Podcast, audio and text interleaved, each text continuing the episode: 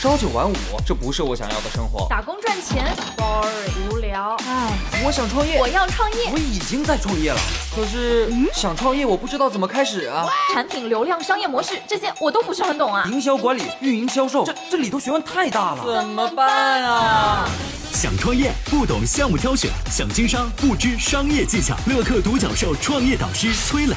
商业小纸条，苏南为您一一解答，一一解答。欢迎进入今天的创业找崔磊。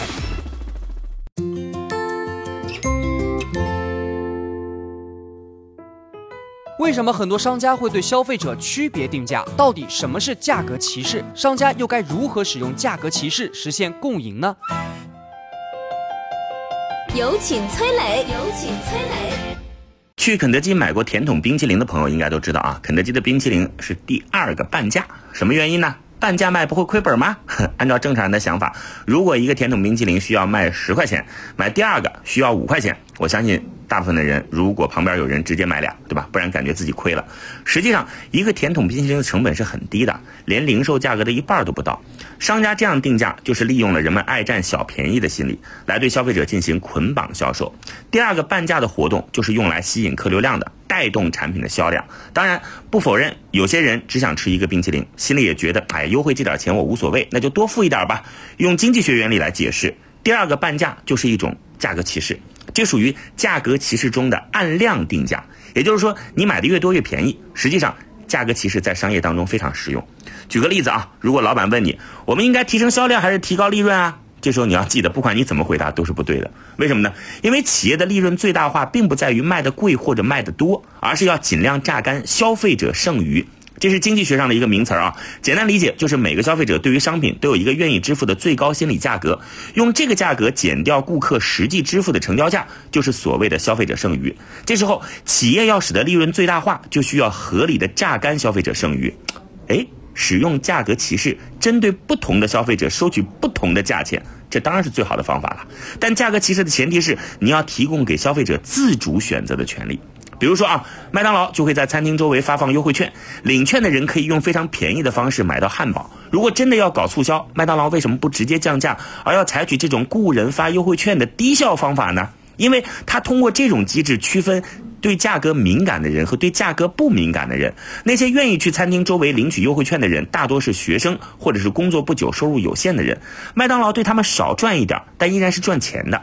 而对那些认为领券是丢人的是人群，麦当劳就原价卖给他们，赚的更多。通过一张小小的优惠券，麦当劳就区分了人群，悄无声息地运用了价格歧视，将自己的利润最大化。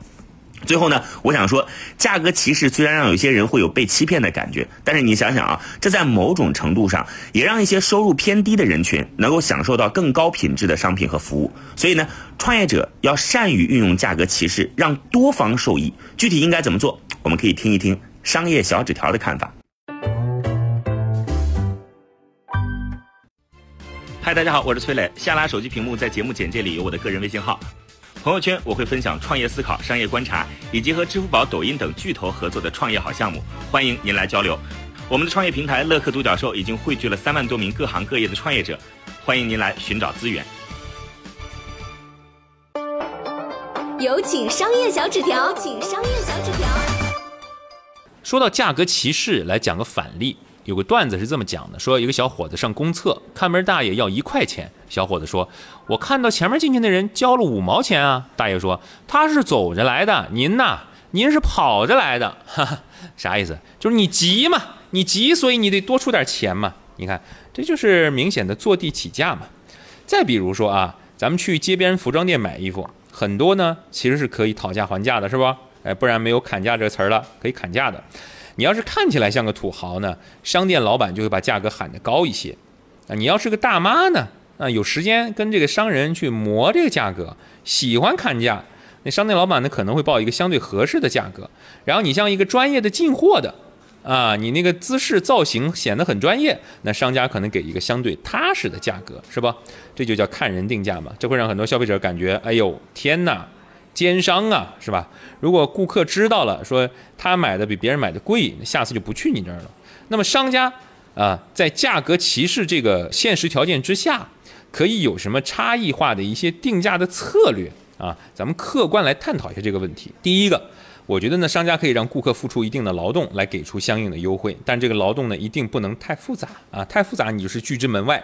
小劳动呢，你就要让顾客付出代价，让他觉得更认可自己参与到劳动当中，愿意付出一定的溢价。比如电商公司会采用砍价的方式，让顾客获得一定的优惠，但是这个砍价你得拼团是吧？你发链接给朋友啊，朋友砍一刀这那那这啊，也就是变相帮商家做了推广嘛，对不对？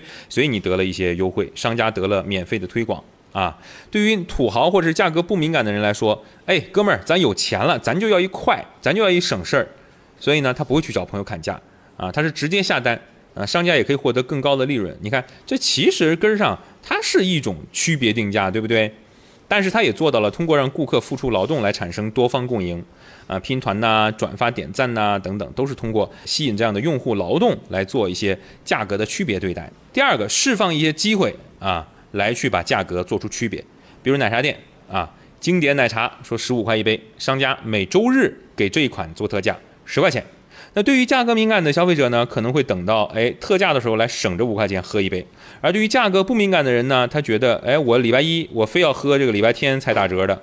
那我就不打折呗，我就买，我喝啊，喝到更重要。他不愿意省这五块钱，是吧？再比如说像商店的这个优惠券啊、折扣券啊，它可能有一些呃相对的这个享受折扣的限制，这也是一个区别定价法。第三个呢，是可以划分客户的一个层次来做一些区别定价。比如说现在的各大电商平台都在推出会员制服务，哎，你买了会员就能享受到更加优惠的商品价格，叫会员价，是吧？这对于平台的用户进行分层啊层次的层，经常购物的群体，他自然。认为啊，心里有个小计算器，滴滴滴一按，要说哦，我必须得充会员啊，充会员更划算，是吧？那对于偶尔只在这个平台买这一个东西，买完也觉得自己不太会来的，他就不愿意花会员费，对吧？他觉得亏，那你就可以呃买价格高一点的嘛。